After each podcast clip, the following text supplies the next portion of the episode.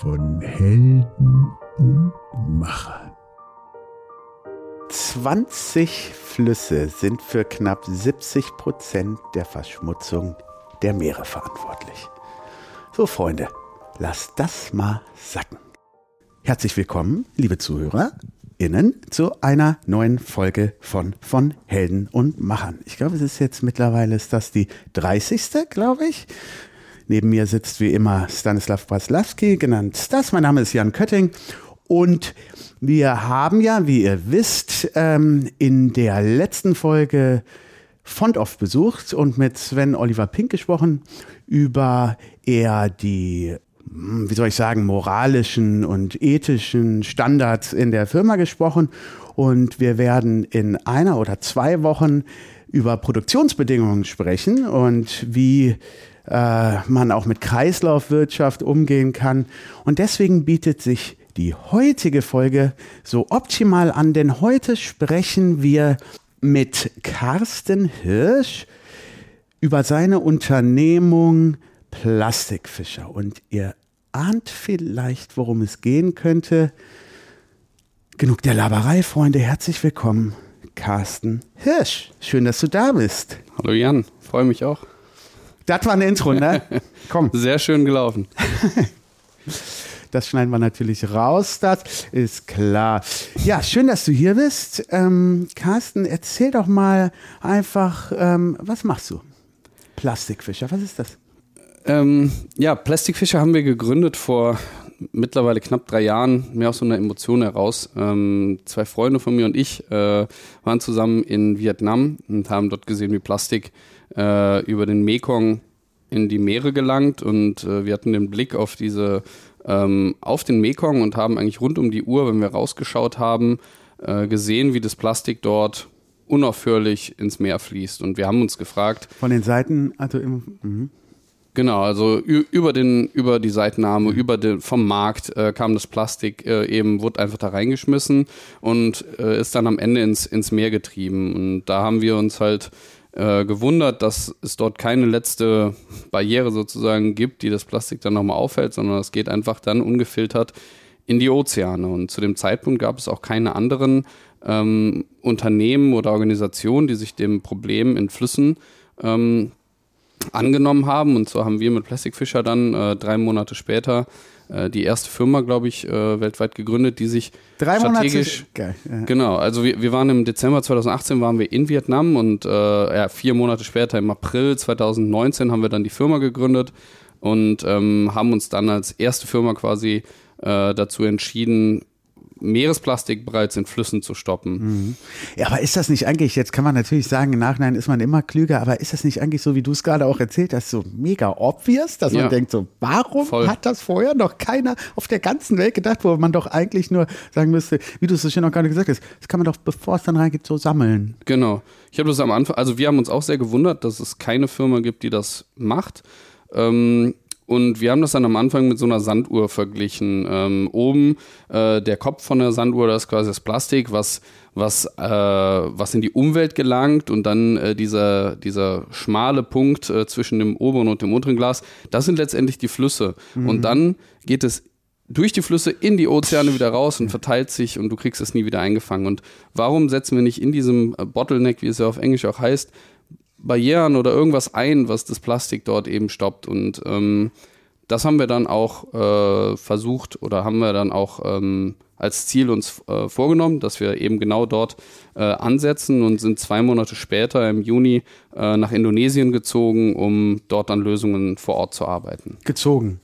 Genau, also ich bin dann mit äh, einem meiner Mitgründer, mit, mit dem Moritz, äh, sind wir nach Indonesien gezogen ähm, und haben dort auch über ein halbes Jahr gelebt. Ja. Und äh, unsere Überlegung war von Anfang an, wir möchten Technologie vor Ort bauen. Wir möchten nichts importieren, wir möchten nicht irgendwas Kompliziertes hier in Deutschland entwickeln, was wir dann ähm, importieren müssen oder äh, verschiffen müssten, und die dann möglicherweise vor Ort auch gar nicht funktioniert. Uns fehlt hier auch völlig das Wissen über, wie funktionieren Flüsse, was, wie ist der Müll? Du hast gar nicht den Background mit, äh, du hast jetzt nicht Geografie studiert oder Nee. irgendwie Wissenschaft, Physik oder was weiß ich, was man dafür braucht. Ja? Nee, ich habe Jura studiert äh, in, in, in Köln, habe auch hier mein, mein erstes Staatsexamen gemacht, äh, eine Zeit lang in der Kanzlei gearbeitet und ähm, war aber nicht so ganz glücklich damit. Äh, ich bin jetzt aber auch nicht losgezogen und habe gesagt, ich möchte, ähm, ich möchte irgendwas, ähm, irgendwas selbst gründen, sondern es hat sich tatsächlich so ergeben, muss man sagen. Und äh, darüber bin ich auch heute sehr glücklich.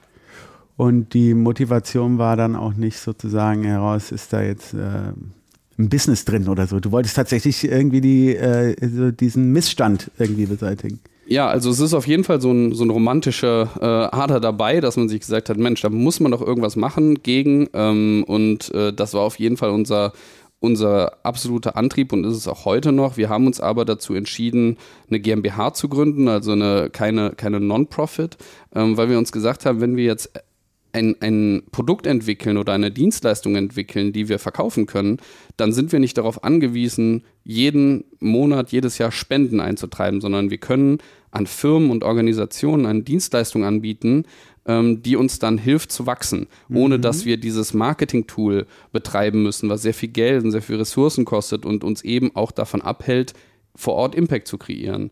Und so sind wir mit, wir haben eigenes Geld in die Hand genommen, knapp 30.000 Euro, ähm, hat hauptsächlich Georg, mein, unser dritter Mitgründer, reingelegt und von denen haben wir ähm, knapp zwei Jahre lang gearbeitet, also auf sehr, sehr geringen Kosten. Also ähm, Moritz und ich haben da 750 Euro brutto verdient äh, für die ersten Jahre und haben dort auch echt viel gearbeitet. Also es ist nichts, wo wir jetzt gesagt haben, Mensch, das ist eine Goldgrube und auch jetzt fast nach drei Jahren kann ich das nur noch mal bestätigen, ähm, dass es sehr schwer ist, mit Müll Geld zu verdienen. Ja. Ähm, Kommen wir gleich dann nochmal drauf. ja.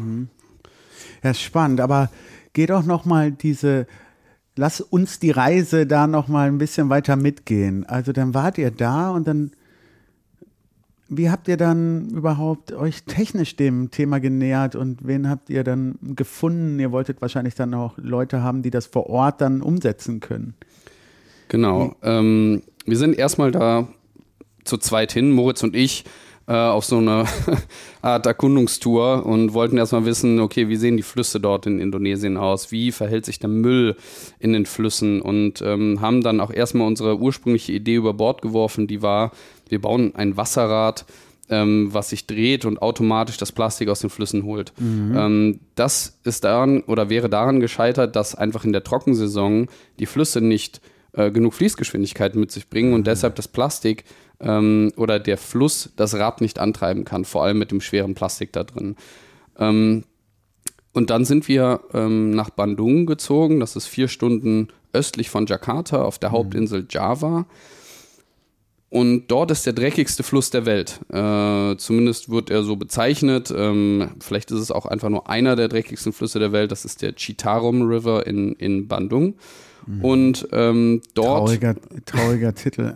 Ja, trauriger Titel, aber er trifft ziemlich genau den Nagel auf den Kopf. Also das habe ich vorher noch nie gesehen und ähm, ich war jetzt auch vor äh, letzten Monat war ich auch noch mal da nach zwei Jahren äh, Abstinenz und ich war wieder geschockt, weil ich wieder so lange raus war sozusagen, dass ich da wieder wie diesen ersten Eindruck damals bekommen habe. Und ist auch unverändert, hat sich nichts äh, dran geändert.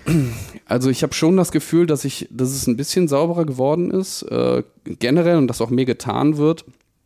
Ähm, aber grundsätzlich ist es immer noch wirklich unvorstellbar ähm, im Vergleich zu dem, was man jetzt hier, wir sitzen in Köln äh, oder generell, denke ich mal, in Deutschland kennt, was die, die Luftqualität angeht, was generell die Sauberkeit der Straßen angeht, ähm, all sowas, das ist nach Ja. wie vor sehr, sehr dreckig. Ja, weil ich will jetzt nicht da zu sehr äh, auf so, wer, wer Täter und so weiter Mhm. ist, äh, auf, auf, aber ähm, es scheint also keine Regularien oder keine Verbote äh, zu geben, Mhm. dass die Firmen oder äh, geht das hauptsächlich von Firmen aus oder sind es, geht es von Privatpersonen aus, die den Müll da reinwerfen? Aber es, das könntest du mir vielleicht auch noch sagen, gerade bei diesem dreckigsten Fluss am, als Beispiel. Äh, und gibt es gar keine Verbote oder wird es einfach nicht geahndet? Also es ist ein sehr, sehr komplexes Komplex. Themenfeld, wie Müll entsteht oder es in die Umwelt gelangt. Ich maß mir jetzt auch nicht an, das äh, komplett verstanden zu haben und lerne da jetzt auch seit, äh, seit fast drei Jahren jeden Tag auch dazu. Aber ähm, es, es gibt, es gibt kein, kein funktionierendes Waste Management vor Ort. Also da fährt nicht der Mercedes-Truck vorbei und sammelt den sortierten Hausmüll ein, wie wir das nun mal kennen. Ähm, die, mhm. Da ist ein, vor allem in der Stadt, wo ich wohne äh, oder gewohnt habe, da in Bandung, ähm, ist das Bildungsniveau relativ niedrig. Äh, der, die Verschmutzung ist immens und der Müll, der einem auf täglicher Basis in die Hand gedrückt wird, ist riesenhoch. Und wenn du dich da umschaust und überall liegt Müll, dann macht es keinen Unterschied, ob ja. du deinen Müll auch noch dazu schmeißt. Und ja. für die ist das Normalität und es wird auch von der Regierung nicht ausreichend gegengesteuert. Indonesien investiert schätzungsweise ein Prozent äh, von dem Budget, was nötig wäre, um ein funktionierendes Abfallwirtschaftssystem zu haben. Und das kann Genau. Das ist das nicht auch crazy, ne? Und ein paar, paar Kilometer weiter leben dann die Surfer mit ihrer Attitude und hier Nature, ja, in ja. dem gleichen Land. Äh, crazy. Genau, ne? also es ist nicht alles Bali. Bali ist auch verschmutzt. Ähm, dort haben wir auch ein Projekt und eigentlich sogar eine Firma losgetreten, die jetzt auch unsere Systeme verwendet und sich darum kümmert. Aber die Regierung äh, fokussiert sich nun mal gerade auch äh, auf Bali oder auf Jakarta, mhm. weil das die beiden Punkte sind, wo auch am meisten im, in Welt, der Öffentlichkeit stehen. Ja. Genau, äh, drauf Gesehen schaut. Mhm. Aber alles andere ist eigentlich so ein bisschen äh, out of scope. Ne? Aber okay, ihr wart dann da an genau. Fluss. Und, und, und wir sind dann, äh, wir sind dann nach, nach Bandung gezogen, äh, zu diesem dreckigsten Fluss der Welt, weil wir, ähm, weil wir ein Intro bekommen haben zur Armee, die dort arbeitet. Und die Armee wurde vom Präsidenten selbst dort installiert in diesem Fluss, dass da 1400 Soldaten in sieben Jahren dafür sorgen sollen, dass dieser Cheetah rum äh, wieder sauber ist. Ah, okay. Und ähm, man muss sich das so vorstellen, dass äh, der unterteilt ist, der Fluss, in verschiedene Abschnitte und da, sage ich mal, 100 oder 200 Soldaten äh, pro Abschnitt sind und ähm, wahrscheinlich weniger. Ähm, aber da sind jedenfalls äh, verschiedene Sektoren ja. und die sind dafür zuständig, dass ihr Sektor quasi plastikfrei ist. Und so wollen sie quasi einen großen Fluss sauber machen. Und was sie machen ist, die haben Boote, und mit den Booten und mit Keschern fahren die raus und keschern das Plastik, was sie halt da so sehen und was da so rumschwimmt. Und, Boah, mühselig. Ähm, mühselig und ähm, natürlich äh, sind ja auch nicht 24 Stunden äh, auf dem Wasser, sondern eher eine. Und Moritz und ich sind dann dahin und haben uns einfach überlegt, hey, können wir nicht irgendwas machen, ähm, dass sie, dass, dass sie mehr von dem Plastik, was da rumschwimmt, quasi stoppen oder einsammeln können. Und dann hatten wir die Idee, so Zäune zu basteln, die in den Flüssen schwimmen und äh, als Barrieren dienen, wo die dann mit dem Boot hinfahren können und es einfach von dort einsammeln. Ja, aber hast du dann beim Präsidenten angerufen, hallo, ich bin's äh, aus, äh, aus, Deutschland und wir äh, sind hier wieder die neunmal klugen Wessis, die euch erzählen, wie es richtig geht? Oder ähm, wie hast, hast, du das Intro, wie du eben so schön gesagt äh, hast, ja, ganz, bekommen? ganz so lief's nicht. Ähm, also die Leute sind dort schon, also gerade dort, wo wir halt gelebt haben, ähm, da sind normalerweise keine, keine Wessis, die, die sich äh, dorthin verirren und sagen, wir machen jetzt was. Aber tatsächlich ähm, war die Armee auch erstmal skeptisch, weil sie gesagt haben, wir hatten schon ein paar Weiße, die jetzt hier hingekommen sind und gesagt haben, yo, wir helfen oder wir machen was oder arbeiten zusammen, aber die haben einfach nur ein paar Bilder gemacht und danach wurden sie nie wieder gesehen. Aber wir sind da halt echt ein halbes Jahr jeden Tag hingefahren und haben eng mit der Armee zusammengearbeitet. Wir haben die Sprache gelernt, wir haben äh, mit denen Zeit verbracht und haben dort einfach gezeigt, so uns ist das wirklich ernst. Und Ihr musstet erstmal Street werden, ne? Und dann haben ja, wir genau. Und, und wichtig war auch einfach, ne, dass wir dann natürlich nicht irgendwie von oben herab gesagt haben, hier, ihr Idioten, ja. äh, braucht Hilfe von uns, sondern wir haben uns mit denen zusammengesetzt und gesagt, hey, wie können wir es machen? Und wir haben das gemeinsam entwickelt ähm, und sehr viel einfach auch Anerkennung von denen bekommen und weil wir natürlich auch respektvoll mit denen umgegangen sind, haben ja. wir letztendlich das Standing dort dann gehabt, was wir, was, was uns letztendlich weitergeholfen hat und uns auch so viele Türen geöffnet hat, also dort zu arbeiten, äh, dort Verbindungen zu anderen wichtigen Personen zu bekommen, die uns eben helfen können, das umzusetzen. Und heute auch noch arbeiten wir dort mit denen zusammen. Ich habe äh, gerade eben schon gesagt, ich habe die letztes, äh, letzten Monat habe ich äh, Bandung nochmal besucht. Mhm.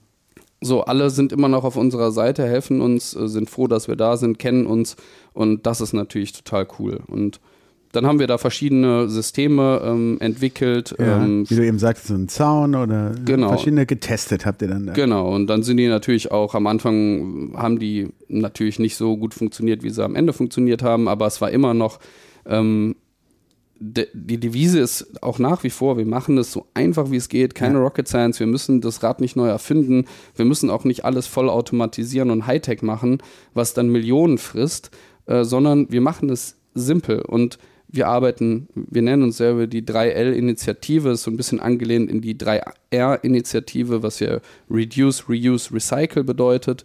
Ähm, und wir sind 3L, das bedeutet, wir arbeiten lokal, also wir haben locally, Low-Tech und Low-Cost. Und das Ah. sind unsere Grundpfeiler, auf denen wir aufbauen, dass wir sagen, wir bauen vor Ort, wir stellen vor Ort ein, wir fördern die Wirtschaft, wir schaffen Jobs, ähm, wir importieren nicht, äh, das spart uns Zeit, Geld und, Mhm. und CO2 und am Ende können wir dadurch Low-Cost arbeiten und, und diesen Waste-Management-Part eigentlich machen.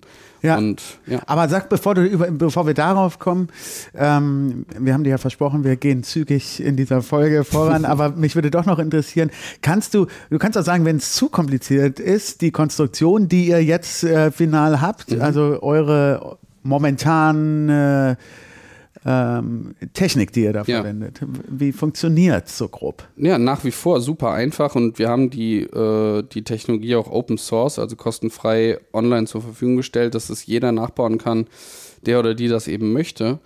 Ähm, weil wir eben der Meinung sind, dass es eben eine Technologie ist, die gut funktioniert, die jeder versteht und äh, die ja umgesetzt, leicht umgesetzt werden kann. Ähm, es sind letztendlich nach wie vor immer noch, noch schwimmende Zäune. Wir haben einen Stahlrahmen, äh, der ist in der Regel verzinkt, weil in den Flüssen, in denen wir uns äh, bewegen, haben wir entweder Brackwasser, das das Material angreift, aber vor Ja. allem auch viel chemische Verschmutzung, ähm, Färbemittel, Schwermetalle und so weiter. Und äh, dann haben wir äh, Rohre, die aktuell noch aus PVC bestehen. PVC ist nicht das äh, geilste Material ähm, Umwelt, aus umwelttechnischer Sicht, aber es ist das, was einfach gerade verfügbar ist und sehr gut funktioniert ähm, und vor allem auch tonnenweise Plastik im, im Monat stoppt. Also es steht meines Erachtens noch in einem sehr guten Verhältnis. Ähm, und wir schneiden letztendlich Rohre ähm, in ein Meter Länge ab, äh, Ja. versiegeln die äh, und packen die an, den, an diesen Stahlrahmen. Und an dem Stahlrahmen ist ein Gitter drauf. Und äh, dann hat man quasi so einen, einfach, äh, einfach gesagt, einen Quadratmeter großen Zaun, der im, im Wasser schwimmt. Davon Die halten das oben, also wie eine Boje. Genau, richtig. halten die sozusagen diesen Zaun ähm, ähm, oben und der ähm, hängt senkrecht dann nach unten. Ja? Genau, richtig. Beziehungsweise je nach Strömung gibt er dann ein bisschen. Genau. Mhm. Ähm, wir, wir, wir reihen dann verschiedene Elemente aneinander, so viele wie nötig, um den, den Fluss abzudecken. Und die sind sowohl oben als auch unten über verschiedene Ankermethoden miteinander verknüpft. Ah ja. Und Kannst du erweitern dann? Ah ja, gut. genau, und, und, und dadurch äh, bleibt dieser Zaun auch äh, in Position sozusagen. Ihr müsst aber dann immer die linke und die rechte Seite des Flussufers verbinden. Ne? Also Mhm. ihr, ihr könnt nicht nur von einer Seite kommen. Das muss. Ähm, ja, wir haben auch, äh, wir haben zum Beispiel ein Projekt, was eigentlich im, im Saigon River in Vietnam stattfinden sollte, was wir jetzt aber wahrscheinlich äh, im Ganges äh, in, in Indien umsetzen. Und den Fluss, den kannst du natürlich nicht ganz einfach abriegeln, sondern da Ja, eben, werden, weil du musst ja auch durchfahren können. Genau, du hast da teilweise hast du halt auch Schiffverkehr und was wir dann machen ist, wir, wir setzen Anker letztendlich, äh, wie man das vielleicht aus dem, Ja. aus dem äh, von der Schifffahrt kennt, ja, oder Ja, wo, wo Schiffe im Hafen äh, befestigt sind, ne, die setzen wir dann einfach nach einem Drittel oder nach einem Viertel äh, Distanz ein und äh, decken so damit geil. nur ein Stück ab. Ja. Das ist so geil simpel. Ja. Aber, ähm, was heißt aber? Ihr ähm, könnt natürlich nur Plastik bis zu einer bestimmten Größe Mhm. damit äh, ihr, ihr kümmert euch nicht um Mikroplastik, also, sondern die großen Sachen, die großen Genau. Flaschen, die, weil wenn es zu fein wäre, würde ja irgendwann ein Staueffekt entstehen. Ne? Genau, den, der Staueffekt, der entsteht tatsächlich auch schon bei unseren Systemen. Ähm, das haben wir auch schon festgestellt. Und also unsere Systeme sind einfach, ja. Und ähm, grundsätzlich das ganze Konzept ist auch einfach. Das, das wirklich Schwierige sind die Bedingungen der Flüsse eigentlich, weil wir haben Saisonalität. Bei Regen, ja, wächst es Ja. zu extremen Strömungen an, Ja. zu einer Breite und Tiefe, die ganz anders ist, als wenn es nicht regnet. Und die Menge an Plastik, die da reinkommt, wenn es mal richtig regnet, das kann man sich nicht vorstellen. Also ich war jetzt. Ähm, Achso, ja, weil es überall gesch- weggeschwemmt wird, sozusagen vom Genau, Land. ins- Genau, und Ah. wenn es richtig regnet, dann schmeißen die Leute auch dann ihre Couches da rein und ihre Kühlschränke und so. Und äh, entsprechend hast du dann auch extrem hohen, äh, extrem hohen, hohes Volumen an, an Müll in dein System. Ähm, Genau, und wir kümmern uns um, um Makroplastik, also äh, grundsätzlich also alles so um die zwei Quadratzentimeter und. Mhm. und aufwärts. Das Gute ist natürlich, wenn wir es im, im Fluss rausholen, dann bricht es vielleicht nicht im Salzwasser durch UV-Strahlung Und und, über die Mikro- Zeit Mhm. ähm, zu, zu Mikroplastik runter. Wir würden gerne auch mit äh, einer Firma äh, zusammenarbeiten, mit denen sprechen wir auch schon, die heißen Wasser 3.0. Die kümmern sich eben darum, ähm, Mikroplastik und, und andere Schwermetalle und sowas ähm, und, und chemische Verschmutzung aus den Flüssen zu holen oder aus Wasser. Mhm. Und da könnten wir uns auch vorstellen, was das vielleicht zu verknüpfen. Verstehe, dass man da irgendwie äh, Filtersysteme oder irgendwas dann Genau, ergänzt. zuschaltet oder Okay, nachschaltet. jetzt stelle ich mir also vor, ähm, merkst, wie ich mir auch mir Mühe gebe, dass, dass du nicht zu lange hier bleiben musst. Ähm, jetzt stelle ich mir also vor, nee, na, ähm, ähm, da äh, habe ich dann ein, da ist ein guter, es war ein guter Tag für euch, also ein Scheißtag. Äh, äh, es war viel Regen und da habe ich dann eine ganze Menge von Müll, was ich dann vor eurer Barriere gesammelt habe. Wie geht's dann damit weiter? Also das Waste Management, was du eben angedeutet hast. Wie? Genau. Ähm, Ah, also super, wenn du Bilder hast, die werden wir gerne dann auch verlinken. Ja, gut, die Und in die Qualität ist Insta. jetzt irgendwie nicht so gut, aber ich wollte es dir nur einmal zeigen, das äh, letzte System, Ja, ja. Ich mach mal- aussieht. Ich schicke dir das mal. Genau, zu. schickst du mir. Werden wir euch zeigen. Ähm, er hat gerade ein Foto gezeigt, wie also so trichterförmig äh, an der Wasseroberfläche sich da, keine Ahnung, das sieht schon nach 20 Meter ähm, Mhm. trichterförmige Müll da sammelt. So. Und der schwimmt dann da so rum. Genau, der, der wird letztendlich da aufgehalten und ähm, was wir machen ist, wir haben unsere eigenen, äh, wir haben unsere eigenen äh, Mitarbeiter, wir haben unsere eigenen Sortieranlagen, also wir, wir schaffen einfach Infrastruktur vor Ort und ähm, schicken unsere Mitarbeiter jeden Tag dahin, um unsere Systeme zu leeren. Und wenn es natürlich viel regnet, haben die viel zu tun, dann müssen wir möglicherweise auch nochmal ähm, ja, mehr Leute einstellen oder wenn wir wissen, okay, die Regensaison kommt, dann stellen wir mehr Leute ein. Und die sammeln das ganze Plastik oder alles, was da drin ist, sammeln sie raus. Okay. Ähm, Und trennen das ein bisschen sinngemäß schon. Genau, also das, das Organische wird zurück Ja. in den Fluss geworfen, also zum Beispiel Stöcke, Äste. Klar, Äh, in Indien haben wir eigentlich alle zwei Tage eine tote Kuh im System. Äh, die musst du halt auch irgendwie äh, rauskriegen. Das sind natürlich auch so Schwierigkeiten, mit denen man sich vorher noch nicht beschäftigt hat. In Indien hatten wir jetzt einen toten Menschen im System. Ne? Also das sind alles so, oh so Gott. Späße, mit denen man sich dann noch rumschlagen kann, ähm, zusätzlich zu dem Plastik. Äh, aber da haben wir dann auch verrottete Katzen und Ratten und äh, Hausmüll und so. Und das ist schon eine, eine heftige Angelegenheit. Es ist nicht, ähm, und das ist auch sehr, sehr unterschiedlich von System zu System. Also in, Ja. in Indien, in manchen Systemen haben wir nur Plastikflaschen. Das ist quasi das Gold äh, unter dem Plastik, weil das kannst Der du tatsächlich cleanste- Mhm. verkaufen. Und das ist auch nicht besonders schmutzig. Aber hier in, in Indonesien, in dem Fluss, wo ich dir gerade ein Bild gezeigt habe, da haben wir wirklich alles und sehr, sehr viel Hausmüll und sehr, sehr viel organisches Material, was eben verrottet. Wir holen das raus. Ähm, idealerweise nur das Plastik ähm, oder, oder das, was nicht organisches Material ist. Und dann bauen wir so Unterstände nahe unserer Systeme. Und da schmeißen wir das Zeug erstmal rein für einen Tag, dann läuft das Wasser da raus, Ah. dann laden wir das in unsere, äh, in unsere Trucks, die wir, die wir gekauft haben. Ihr macht selber eine Müllabfuhr oder was? Genau, Krass. genau. Und äh, dann nehmen wir das, bringen das zu unserer Sortieranlage. In der Sortieranlage schmeißen wir das Zeug in ein Trocknungsgerät. Dort wird das wie so, eine, wie so ein Trockner, so eine Salatschleuder, wird das sozusagen das, das Wasser rauszentrifugiert Ja. und ist dann trocken. Dann Auch sammeln um wir. Gewicht geht dann, ne? Genau, ne, also es wird danach ja, also wir verarbeiten das dann ja nicht in unserer eigenen Sortieranlage weiter, sondern dann sammeln wir raus das PET, das Aluminium und alles, was du noch verarbeiten kannst. Das allermeiste ist allerdings nicht recycelbar. Also wir haben sehr, sehr Ah, viel okay. Folien, ähm, Plastikbeutel und dann gibt es äh, sogenannte Multilayer Flexible Plastics. Das sind ähm, diese Sachets, wo du innen drin Aluminiumfolie hast und außen verschiedene Schichten äh, Plastik. Ähm, Mhm. Letztendlich ähm, ja, wurde zum Beispiel viel diese, diese ähm, Indomie-Suppen oder ich wollte gerade sowas, sagen, ne? Cup Noodles und so, ne? Genau, Mhm. und, und die, äh, oder Yum-Yum-Suppen, ja, die Äh, solche Geschichten ähm, haben wir halt zuhauf in unserem System. Und das Einzige, was du damit machen kannst, ist es thermisch verwerten, wie das so schön heißt. Also Ja. es wird verbrannt und daraus wird Energie gewonnen. Das ist, auf Englisch sagt man, in line with international best practice. Also das ist das, was du wirklich mit diesem Plastik machen kannst, was auch in Deutschland damit passiert.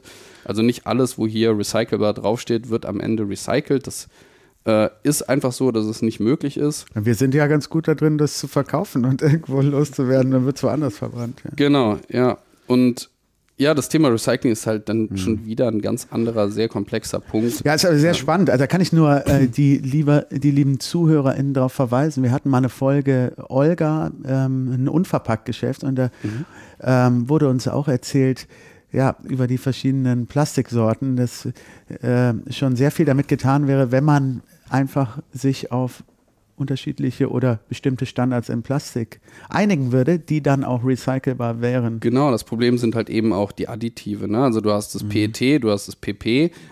Das sind so, ähm, das sind so Plastiksorten, die kannst du grundsätzlich gut recyceln oder HDPE. Aber dazu kommen dann noch Weichmacher und verschiedene andere Zusatzstoffe. Und wenn das nicht sortenrein ist, also du das HDPE mit dem gleichen Weichmacher zusammen machst, idealerweise noch in der gleichen Farbe, dann kannst du es wieder nicht recyceln. Und dann endet es wieder äh, in der Verbrennung. Und das ist halt eine, äh, ein Problem. Ne? Und dass die ganze äh, Kosmetikindustrie, weil das nun mal die Präferenzen der Kunden und Kundinnen sind, äh, witzigerweise eigentlich eher der Kundinnen. Äh, bei, bei Frauen ähm, ist es so, dass die ähm, Kosmetik eher weiß gehalten ist und bei Männern eher grau bis schwarz. In den Umverpackungen. Ja, interessant. Und, und weil, weil einfach die, irgendwie die Männer, die, die spricht irgendwie sowas Dunkles mehr an. Ähm, das habe hab ich, glaube ich, dem grünen Punkt mal gesprochen oder so, die haben mir das erklärt. Aber das ist einfach so, äh, bei uns irgendwie so, diese Präferenzen sind da und deshalb ähm, braucht die Interessant, aber auch ähm, kulturell, egal ob in Indonesien oder hier, ist es ja hier genauso. Eher die dunklen Mhm. Farben sind die männlichen. Interessant. Ja, und, und dann zum Beispiel in Indonesien hast du viel, dass die fahren total ab auf diese Blisterverpackungen, wenn das so in Plastik gehüllt ist und da ist aller möglicher Scheiß ist in Plastik verpackt, der total sinnlos ist, ähm, weil das einfach die Kunden dort anzieht. Und hier geht es ja eher in die andere Richtung wieder, dass wir sagen, hey, wir wollen gar kein Plastik haben. Ne? Ähm, und diese, diese Präferenzen der, der Kundinnen und Kunden haben natürlich dann auch wieder eine Auswirkung auf das, was am Ende produziert wird. Aber gut, wenn ich jetzt sage, man, ich will keine weiße Zahnpastatube mehr kaufen, ist halt auch schwierig, das, äh, da eine Bewegung jetzt auszulösen. Ja, ja, so ein Mind-Change. Ne? Wie viel Prozent holt ihr dann ähm, aus dem äh, ähm, Müll raus, so im Schnitt, den man weiter, den man recyceln kann? Das hast du eben, glaube ich, Drei bis fünf Prozent. drei bis fünf Prozent. Und was macht ihr dann mit dem Rest? Der wird äh, getrocknet, ähm, also alles wird getrocknet in den Sortierlagen und dann ähm, komprimieren wir. Wir haben eine, eine, eine Müllpresse, wo wir das nicht recycelbare letztendlich zu so Ballen pressen. Und äh, das Ganze geht dann eben in die thermische Verwertung. Das Okay. bedeutet eigentlich, dass es äh, in der Regel zu Zementwerken gefahren wird, wo das Ganze dann bei sehr hohen Temperaturen verbrannt wird. Wir supplementieren dadurch fossile Brennstoffe, das heißt, es wird keine Kohle da reingeschmissen, sondern dann eben das Plastik. Es ist auch nicht so, dass wir dafür Geld bekommen, sondern wir zahlen dafür tatsächlich gerade Geld. fragen, okay. Ähm, wir zahlen quasi dafür, dass die keinen Treibstoff kaufen müssen, Ja. was natürlich ein Stück weit absurd ist. Ähm, aber für uns ist das die Möglichkeit, die einzige Möglichkeit, einfach gerade das Plastik Ja. äh, anständig noch zu verwerten, weil die Alternative ist natürlich, das in die Meere zu entlassen oder aber es auf äh, Müllkippen zu bringen. Aber die Müllkippen in Indien und Indonesien, ähm, die Landen auch im Endeffekt wieder. Genau. Ne, und das ist, das ist definitiv so. Und dann wird es, äh, dann wird es auch oftmals äh, regelmäßig wird das einfach runtergebrannt offen und äh, dann äh, richtet man dadurch natürlich viel größere Umweltschäden an, als, als das vielleicht kontrolliert zu verbrennen. Und wir wählen da auch mit Hilfe von Partnern die richtige, die beste Zementanlage sozusagen aus, die dann entsprechende Filtersysteme eben auch hat. Okay, verstanden. Jetzt habe ich das, ähm, das System verstanden. Äh, und soweit ist auch klar, wenn du eben gesagt hast, ähm, Low-Tech, was die Rohre und die Gitter angeht, aber eure, äh, eure ähm, Müllverwertungstechnik, die ist doch nicht Low-Tech dann. Die Trocknung. Oder ist das auch eigentlich. Das ist auch super simpel. Ja, Also es ist wirklich wie so ein, also du, du musst dir das vorstellen, wie so einen kleinen Rollermotor, Mhm. ähm, der, der so eine Welle betreibt und dann hast du ein, wie so ein Grill, musst Mhm. du dir vorstellen, so einen großen Gasgrill, ja. Dann klappst du auf und da drin ist wie so ein, wie so ein Gitterkorb und da schmeißt du dann äh, 50 Kilo Plastik rein, mit das nass ist. Dann schließt du das, äh, das Ding, dann startest du den Motor und dann dreht sich dieser. Korb. Genau, und äh, oder Trockner eigentlich Ja, mehr, ne? ah. Und dann fliegt da das Wasser quasi in die Innenwand vom, äh, vom von, dem, von der Trocknungsmaschine und das Wasser läuft dann unten, unten wieder raus. Und Ja. also ganz. Ah, okay, simpel. cool. Ihr wollt natürlich, dass es möglichst viele Menschen adaptieren, das System. Habt ihr dann dafür so Leitfäden entwickelt? Oder Mhm. kann man sich auf irgendwo das runterladen? Äh, weißt du, wie ich meine? Also Ja. wie, wie, wenn ich jetzt äh, irgendwie in, äh, was weiß ich, wo bin, wo ich auch feststelle, scheiße, der ist auch ziemlich dreckig hier. Ja. Wie, wie finde ich dann den Weg zu euch oder wie würde ich... Ähm, Man muss unseren Namen einigermaßen richtig äh, bei Google eingeben. Mhm. Also das, das passiert ja auch öfter falsch. Äh, wir werden ja Plastik Englisch, Fischer Deutsch geschrieben.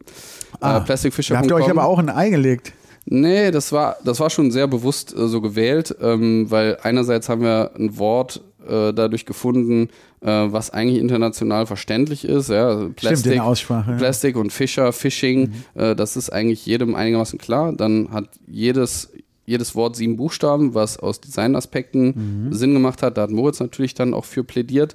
Ähm, und äh, ich muss auch sagen, so im Vergleich zu allen, die mit uns, äh, mit uns diesen Job machen, haben wir schon einen kreativen Namen. Also Ja, nee, fast alle super. anderen heißen. Nee, ich meinte nur mit der, mit der englisch- oder deutschen Cleanup. Englisch-Schreibweise, genau. Mhm. Aber, Ja, und, cool. und wir haben natürlich auch dadurch, dass wir Fischer mit Deutsch schreiben, manchen Leuten fällt das natürlich auf, dieses SCH. Und dann sind wir wieder bei German Engineering, ne, dass sie irgendwie so ein bisschen Ah, verstehe. mehr Vertrauen in die Firma haben und so. Also das ah, war, smart, smart. Äh, Ja, okay, wenn man das dann also weiß, also Plastic Fisher eingeben und dann auf unserer Seite landen, die wir gerade schön neu gemacht haben, die, Ah, die jetzt schön aussieht mit neuen werden wir Bildern. verlinken. Mhm. Sehr gut. Und ähm, dann gibt es die Section Open Source und dort findet man äh, eine Bauanleitung, die der Moritz in viel Arbeit äh, Yes. zusammen äh, geschustert hat mit, mit Schnittplänen ähm, zum, zum, zum Nachbauen. Wir haben ein Video gemacht, wie man das Ding dann zusammenbastelt. Ähm, so, und äh, es bedarf natürlich auch noch Eigenleistung, ja, zum Beispiel dann die, die Länge des Flusses ausmessen, ähm, die Verankerung selber machen Mhm. und das drumherum ist natürlich auch etwas, das können wir nicht, da können wir nicht so einfach einen Leitfaden machen, weil das Ja. wirklich auch einigermaßen komplex ist. Vielleicht kann man aber euch ja wir geben einen Start, wir geben ja einen Start, Startpunkt einfach damit. Ne? Wir können nicht sagen, unsere Arbeit können wir ähm, können wir jetzt für jeden einfach eine DIN A4-Seite schreiben und dann könnt ihr machen, was wir machen, weil dafür ist es halt auch irgendwie tatsächlich komplex, obwohl Ja, wir und die versuchen, simpel Flüsse zu zu unterschiedlich, die ähm, klimatischen Verhältnisse und so weiter. Ja, aber, aber das Wichtige ist für uns einfach, wir wollen es den Leuten möglichst leicht machen zu Ja. starten und wir sehen es, wir sehen es in, in Brasilien, in, in Indonesien, äh, in Indien, dass das nachgebaut wird und Leute das benutzen. Und wenn ihr euch jetzt in den nächsten Jahren noch mal umschauen werdet, auch das Ocean Cleanup geht jetzt in Richtung Trash Booms, Ja. das, was wir machen. Äh, endlich äh, In machen Richtung, sie was hast du gesagt? Sorry? Trash Booms, das sind, äh, genau, das habe ich noch gar nicht gesagt, aber so nennen wir unsere Barrieren, unsere Okay. Zäune. Trash Booms. Genau. Wie Boom die Bombe. Wie Boom der Knall. Ja, genau, Äh, Boom die, äh, der Knall. Genau. Ich frage das nur deswegen, Mhm. weil wenn man das googelt, dann ist es vielleicht auch eine Hilfe, euch zu finden. Ja, Trash ja, Booms. genau. Ähm, also es geht, es gibt nämlich diese Oil Containment Booms, so hießen Ja. die. Und daran haben wir es damals angelehnt, dass wir gesagt haben, wir wollen ja keinen Oil Spill irgendwie verhindern, sondern wir wollen äh, letztendlich den, den Trash Spill irgendwie eindecken. Deshalb haben wir gesagt, statt Oil Boom machen wir Trash Boom. Ja. Und, Und Ocean Mhm. Cleanup macht das doch aber, das ist ähm, für die Zuhörerin, oder kannst du mich, Mhm. Oder erklär mal kurz, was Ocean Cleanup macht. Die, die setzen Mhm. im Meer an, nicht in den Flüssen? Genau, die haben ursprünglich im Meer angefangen. Ähm, zu dem Zeitpunkt, wo wir halt in Flüssen an, äh, angefangen haben zu arbeiten, haben die nur im Meer gearbeitet. Sind die also am Ähm, Ende der Müllkette? Genau, wenn man, wenn man so will. Ne? Und äh, dann haben sie aber auch, nachdem wir auch da ge- angefangen haben zu arbeiten, nicht wegen uns, sondern das haben sie schon auch parallel entwickelt, auch angefangen, äh, Lösungen für Flüsse rauszubringen, aber sehr, sehr high-tech. Das kostet knapp eine Million Dollar, so ein Gerät. Und das ist halt, ähm, ja, es löst halt das, es ist halt nicht skalierbar. Du kannst es nicht, äh, du kannst nicht überall in, in tausend verschmutzte Flüsse ein 1 Million Dollar System einbringen und das auch entsprechend warten. Ähm, und es benötigt es vor allem auch nicht, sondern was es benötigt, sind eigentlich nur diese paar äh, tausend Euro Barrieren äh, und dann Jobs vor Ort. Und, und das erzeugt dann auch wieder Bewusstsein. Ja, Ja, cool. Boah, ey, ich stelle mir das gerade vor, ist es nicht, kriege ich ja selber gerade Gänsehaut, wenn ihr dieses Feedback kriegt, also dass ihr dann wirklich feststellt, irgendjemand wird auf euch aufmerksam und deswegen machen wir ja auch diese Sendung in der Hoffnung, dass Mhm. es spread the word, ja, keine Ahnung, wir haben auch Hörer im Ausland tatsächlich, ähm, dass, äh, wenn du dann mitkriegst, dass dann wirklich in Brasilien jemand sich das Ding vornimmt und dann was baut und dann kriegst du vielleicht ein Bildchen geschickt. Wahnsinn. Ja, es ist schon schön. Vor allem ist es ja auch dann, also wir haben zum Beispiel auf, auf Bali gibt es eine Firma, die, äh, die heißt Sungai Watch. Und auf Bali hatten wir ein Projekt, ähm, das haben wir losgetreten, haben dort eine Barriere eingesetzt. Dann haben wir Aufmerksamkeit vom World Economic Forum bekommen, äh, die auch jetzt uns als Top Innovator in der Plastic Challenge ausgezeichnet haben und die uns jetzt auch über das nächste Jahr ähm, pushen werden und auch auf ihren Kanälen äh, teilen werden. Das ist super, auch finanziell? Nee, finanziell Ja. nicht, aber die werden uns halt hauptsächlich medial unterstützen, Ja, was für uns auch schon, äh, was für uns auch sehr hilft. Und aus diesem Projekt, was wir dort selber losgetreten haben, hat, äh, hat derjenige, mit dem wir zusammengearbeitet haben, äh, eine eigene Firma gegründet und nimmt jetzt unsere Systeme, um dort vor Ort was zu machen. Yes. Ähm, So das ist natürlich sein. grundsätzlich vom Ergebnis her ist es sehr schön, äh, weil wir auch wissen, dass, dass wir das letztendlich dafür verantwortlich sind, dass sich das losge, äh, dass das Mhm. losgetreten wurde. Ähm, wir hatten halt den Plan, mit ihm zusammen das zu machen und er hat dann einfach äh, Ah, das okay. übernommen und gesagt, so jetzt mache ich es alleine. Nicht so die feine Endeffekt- Art. Nee, es ist äh, For na, the greater good, äh, okay. Genau, aber, ne? Ja. Es geht da eigentlich nur um die Art und Weise Ja, und, klar. und dass man da irgendwie Credits gibt für, für das, was man macht. Aber im Großen und Ganzen, das Wichtige ist, wir, wir, wir haben, glaube ich, da einen Trend losgetreten mit diesen Zäunen, weil das immer mehr Firmen jetzt nachmachen, auch das Ocean Cleanup darauf umsteigt oder vielleicht zumindest anfängt, mehr darüber nachzudenken oder mehr Druck zu bekommen, einfachere, günstigere Lösungen zu entwickeln. Voll geil. ja. Hast du gerade gesagt, äh, ihr kriegt äh, mediale Präsenz, aber ähm, ihr werdet nicht finanziell unterstützt. Wie finanziert ihr euch denn? Du hast gesagt, vier, drei, vier Prozent von dem Müll könnt ihr verwerten. Genau. Das wird euch wahrscheinlich finanziell nicht über Wasser halten. Genau, und, richtig. und dein Kumpel, der hat auch schon seine 30.000 investiert und hat auch nicht kein Goldesel. Genau. Ähm, ja, wir, unsere erste Idee war eben, wir verkaufen das Plastik, was wir sammeln und, und tragen uns dadurch. Dann Mhm. haben wir festgestellt, allermeiste Plastik hat eben keinen Wert ähm, oder kann man nicht recyceln und ist deshalb wertlos und deshalb landet es ja auch in den Flüssen, weil Ja. äh, es sich für niemanden lohnt, das rauszuholen, weil du es nicht verkaufen kannst, sondern du zahlst ja dafür Geld. Ähm, Stimmt, ich erinnere mich direkt an, an äh, Brasilien, äh, in Rio, wenn die Leute mit den Karren rumlaufen. Das Mhm. sind die verwertbaren Plastikflaschen, die eingesammelt werden. Genau, und, äh, und, und bei uns, wir sehen auch, dass Leute aus in unseren Systemen, ähm, die nicht zu uns gehören, das PET raussammeln und das sollen sie auch machen. Wir wollen ja auch Leuten nicht ihr, ihren, äh, ihren Job oder das wegnehmen, womit sie ihr Lebensunterhalt bestreiten. Ähm, und wenn sie das PET da rausnehmen und äh, damit ihr, ihre Miete bezahlen, dann, dann ist das für, für uns auch voll okay. Wir haben festgestellt, wenn wir ähm, wenn wir größer werden wollen, müssen wir diesem Plastik eben einen künstlichen Wert sozusagen geben. Und äh, schon 2019 haben wir über diese Idee, sowas wie CO2-Zertifikate äh, für Plastik zu machen, dass Firmen, die zum Beispiel Plastik produzieren, dass sie Plastic Credits kaufen können ähm, und dadurch quasi sozusagen äh, kompensieren können dafür, dass sie Plastik ja in den Markt bringen. Boah, und das ist smart. Also ihr verkauft Plastic Credits. Genau. Und ähm, wir haben uns äh, 2020 dann dazu entschieden, als Corona war und wir nicht wirklich operational waren, haben wir gesagt, okay, wir konzentrieren uns darauf, dass wir da jetzt versuchen, diesen Markt aufzubauen oder den zu testen. Und dann ist Anfang letzten Jahres äh, der grö die größte oder eine der größten Firmen, die im, im CO2-Zertifikatbereich hat einen globalen Standard erlassen zum Thema Plastic Credits. Und das war für uns eigentlich so ein Zeichen, okay, wir sind da wahrscheinlich auf einer richtigen Fährte, wenn diese große Firma auch das, äh, die Notwendigkeit dafür äh, sieht, einen Plastic Credit Standard zu erlassen. Und was wir jetzt machen, ist, wir bieten Firmen an, uns pro Tonne gesammeltem und verarbeitetem Plastik zu bezahlen. Und das Ganze wird verifiziert über eine, eine dritte Partei, äh, wo wir quasi darüber nachweisen, dass wir das auch wirklich machen. Und dann können Firmen sagen, jo, wir haben äh, bezahlt, dass Plastic Fisher 10 Tonnen Plastik aus den Meeren holen kann und hier sind Bilder, hier ist der Beweis und dann kriegen die von uns äh, natürlich monatlich äh, Bilder von, von vor Ort, die sie, dass sie dann teilen können. Und das Zweite, was Firmen machen können, die vielleicht nachhaltig sind oder äh, kein Plastik emittieren äh, oder einfach noch am Anfang äh, stehen, äh, ist es dem Plastic Fisher Club beizutreten. Und da zahlen sie uns einen monatlichen Beitrag, ähm, so um die 100 Euro. Und kriegen im Gegenzug auch äh, Content, äh, kriegen äh, im Gegenzug ein Logo, was wir auf Produkt und Website ähm, packen können und mhm. vor allem unterstützen sie uns damit effektiv äh, unsere gesamte Arbeit. Und das sind die zwei Modelle, wie Firmen äh, uns auch unterstützen können. Super, ne? Liebe Firmeninhaber, äh, gut aufgepasst. Vielleicht auch was für Fond-Off.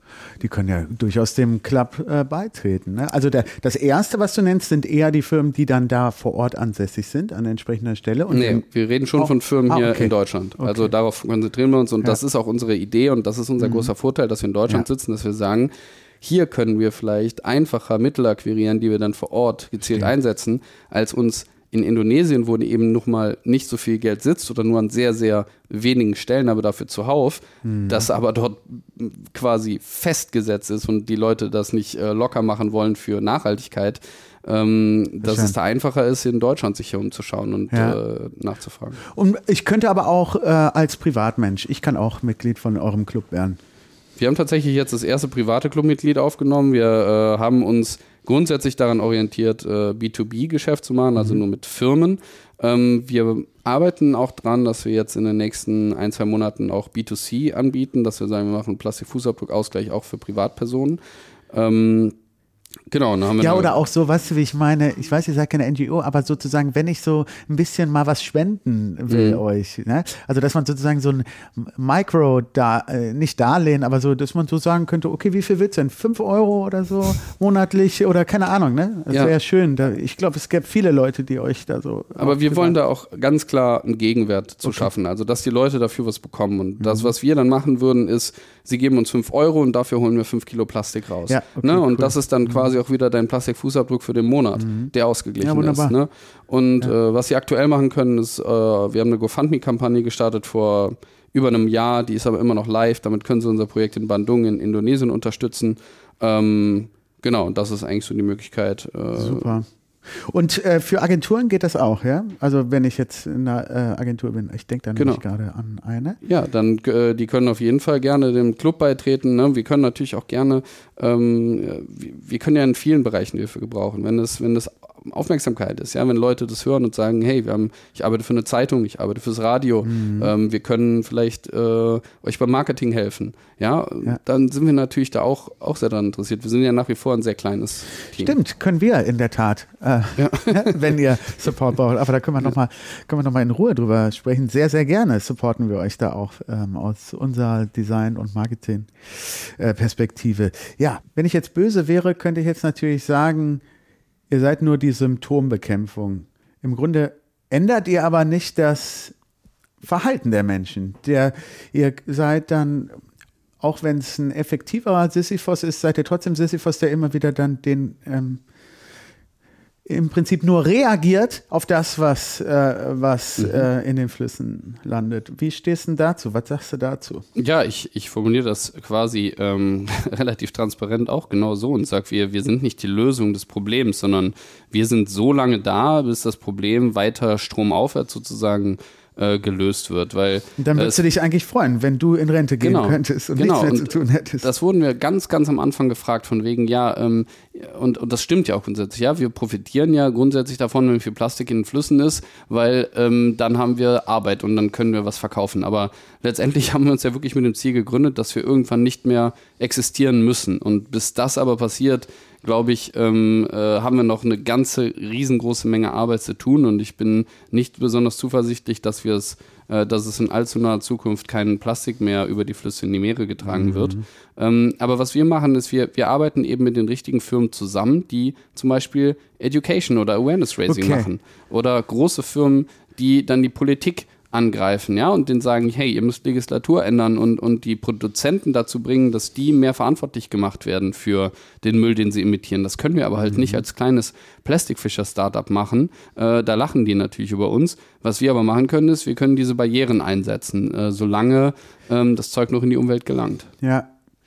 Okay, also ihr denkt es auch schon nicht, wie man jetzt meinen könnte, nur an diesem Punkt der Flüsse, sondern mhm. ihr wollt, eigentlich ist euer Ziel auch Netzwerke äh, äh, dann zu spannen, die mhm. mit anderen, die das Ganze dann komplett genau. denken. Und das, das machen wir ja auch. Und ähm, was wir zum Beispiel versuchen jetzt äh, dieses Jahr ist auch, dass wir Mülleimer aus dem Plastik machen, das wir sammeln und das an die Regierung verkaufen und dadurch dann ja. eben ähm, präventiv auch agieren, weil es ist für uns natürlich auch viel weniger Arbeit, das Zeug im Trockenen einzusammeln, als, ähm, als es aus den Flüssen zu holen und dann zu trocknen. Mhm. Wir können aber nicht das Waste Management von einer Multimillionenstadt handeln, ähm, was mich zum Beispiel die rechte Hand vom Präsidenten von Indonesien gefragt hat, als ich ihn getroffen habe. Habe ich ihm auch gesagt, ja, ich kann natürlich nicht Bandung Waste Management jetzt für dich machen, ähm, aber ähm, also wenn die Regierung es nicht kann, dann können wir das natürlich auch nicht. Aber grundsätzlich ist es natürlich so, dass wir vielleicht kleine Pickup-Points machen, ja, dass wir an Schulen Mülleimer äh, einsetzen. In Bali hatten wir eine Situation, wir haben in einem System ganz viele ähm, Eistee-Packungen gefunden. Und dann sind mhm. wir stromaufwärts gegangen und haben festgestellt, da ist eine Schule und die Kinder schmeißen die ja. Eisteebeutel in die Flüsse. Und dann sind wir da hingegangen, haben einen Mülleimer aufgestellt und gesagt, wir kommen jetzt einmal die Woche vorbei und sammeln diesen Mülleimer, äh, leeren den Mülleimer aus und sammeln das für euch ein. Und seitdem hatten wir keine Eisteebeutel mehr in unserem System. Und äh, ja. das ist natürlich etwas, was wir gerne replizieren würden. Ähm, aber in Bandung, wo wir arbeiten zum Beispiel, ja, da kommt so viel äh, hunderte Kilometer aufwärts das, das Plastik rein, dass wir mhm. das natürlich äh, auch nicht für die gesamte Stadt irgendwie machen können. Ja, Carsten, jetzt haben wir aber schon die besprochenen 40 Minuten überschritten. ähm, bevor wir zum Abschluss kommen, vielen, vielen Dank, dass du hier warst. Habe ich irgendwas vergessen noch? Das war eigentlich so das Wichtigste. Wir machen die entsprechenden Kanäle. Was der Stas zeigt mir drei. Ach so, sehr gut, das danke. Gibt es drei, wenn du jetzt ähm, dir, ähm, wenn du jetzt die Möglichkeit hättest, drei Wünsche dir erfüllen zu lassen, drei Schritte, wie man ähm, das ganze Übel ein bisschen mehr eingrenzen könnte? Also ich kann einfach sagen, was, was ich so mache. Ich versuche mhm. einfach selber auf, auf Plastikmüll zu ver verzichten, so viel es geht. Es fällt mir aber sehr, sehr schwer. Und gerade wenn man sich irgendwie überwiegend äh, vegetarisch oder so äh, ernährt, dann äh, habe ich das Gefühl, hat man noch mehr Plastikmüll, weil alle Sachen in noch kleineren Portionen eingepackt sind. Mhm. Ähm, Gott sei Dank ist es besser geworden, auch bei Obst und Gemüse, dass mhm. es nicht mehr alles so eingeschweißt ist. Ne? Genau, ne? das, das auf jeden Fall. Ähm, ich bin auch da nicht so wirklich der, der Advokat, der, der Leute läutern kann, aber einfach Obwohl nur darauf achten. du diesen Advokat-Background äh, hast. Ja, das stimmt. Ja, einfach Plastik vermeiden, ähm, vielleicht, äh, ja, ähm, da, da auch anderen Leuten von, von erzählen. Mhm. Ne? Also gerade irgendwie Eltern oder sowas, die haben ja dafür, äh, zumindest kenne ich das so, ähm, äh, die, die ältere Generation, die hat ja gar nicht so eine Aufmerksamkeit wie wir drauf. Und ja. ich glaube, wenn man einfach drüber redet oder Leuten sagt, hey, nimm doch einfach mal äh, weiß ich nicht, reusable bag, ne? Ich meine, das ist mhm. jetzt schon relativ Common Sense hier und, und nehmen die meisten auch, aber äh, solche kleinen Sachen können ja schon helfen. Und, äh, ja, oder diese Vital-Geschichte mit, dem, genau. mit den ja. ähm, reusable ähm, Geschirrdingern, wenn du Takeaway im Restaurant was mitnehmen ja. willst. Ne? Aber auch finde ich, wenn ich eins ergänzen darf, die Info, die ich jetzt gerade auch wieder voll, äh, was ich am meisten jetzt mitnehme, ist, dass ähm, diese große Mehr von ähm, der grüne Punkt, alles mhm. hier ist recyclable, das stimmt halt nicht. Also diese, ähm, alles, was du in den äh, mhm. Plastikmüll äh, wirfst, ist mitnichten äh, wieder dann in, ähm, nach bestimmter Zeit genau. wieder auf deinem. Das, das ist ein guter Punkt, ja. Da, ähm, und, und das ist etwas, was zum Beispiel auch das Ocean Cleanup sehr aggressiv macht. Die, die, die vermitteln den Eindruck, dass sie das Problem im Griff haben und Leute glauben das, weil sie das, äh, weil das viele Likes hat oder viele Follower oder schön mhm. aussieht. Und ich glaube, was einfach wichtig ist, gerade wenn man sich für den Bereich Plastik irgendwie interessiert, ne, ähm, hinterfragt auch einfach ähm, mal Firmen und, und, und glaubt nicht, also ne, Thema Fake News oder wie auch immer. Mhm. Ja, aber einfach mal ein bisschen mehr hinterfragen und schauen, hey, macht es wirklich Sinn? Ist es wirklich ja, kompostierbar? Ist es wirklich recycelbar? Das kann man nicht immer, ähm, kann man nicht immer äh, selber einschätzen, aber zumindest ähm, das nicht alles immer für bare Münze nehmen und äh, ne, hinterfragt auch gerne Plastikfischer. Also ihr könnt alle Sachen fragen und ich glaube, Firmen sollten viel mehr ähm, Transparenz äh, zeigen und auf, auf Fragen gute Antworten haben. Mhm. Ja, da wäre dann vielleicht ein guter Startpunkt, dass ihr einfach auf Plastikfischer mal äh, geht und euch da dann mal informiert. Das ist genau. super. Super. Ja. Die Adresse werden wir natürlich in die Show Notes äh, packen. Achtet darauf, SCH Fischer. Ja, super cool, dass du hier warst. Wir haben jetzt zum Abschluss noch ähm, eine kleine Tradition der Staffelstabübergabe. Wir haben von Sven Oliver Pink für dich eine handgemachte ähm, Schale mit, mit ähm, ja, wie nennt man das denn eigentlich? Eine ähm, Salbe, das ist so eine Salbei, Salbeiblätter getrocknete Salbei gewickelt und ich glaube, das zündet man an, ne? Und dann lässt man das verbrennen und das äh, macht dann ein gutes, äh, gutes äh, Karma äh, in deiner Wohnung oder in deinem Büro. Kannst mhm. ja mal bei WeWork ausprobieren. Okay. Ähm, vielleicht ändert das den Spirit auch Richtung weniger ähm, Müll wegwerfen. Alles klar. Vielen Dank. Ähm, ja, vielen Dank auch nochmal dafür, Sven ähm, und jetzt hast du noch etwas für uns. Ich sehe, genau. da ist. Es ist tatsächlich ein, ein äh, etwas sehr Besonderes für mich, aber es passt ja einfach zu diesem mhm. Thema. Ähm, das was, ist, beschreib mal, was wir da sehen. Also wir sehen hier einen, einen ganz alten äh, eine Verpackung von Nestle, von, von Brei. Mhm. Ähm, und äh, das ist aus Indonesien, ich glaube, es ist von 1986 oder so. Und ja, ähm, das, das, haben wir. Zwischen zwei Plastik, äh, genau. zwischen zwei, ähm, wie sagt man, Plexiglas. Genau, das haben wir in Plexiglas eingefasst und das stand jetzt lange bei mir zu Hause auf dem Schreibtisch. Ja. Und ähm, das war von unserem ersten Besuch in Indonesien und zeigt einfach so eine uralte Verpackung von Plastikmüll. Und wir hatten äh, ja, so eine Überlegung, mal damit zum Museum zu gehen und einfach mal so alten Müll mitzubringen und dann so eine Ausstellung zu machen, ist nach wie vor auch äh, noch eine Idee.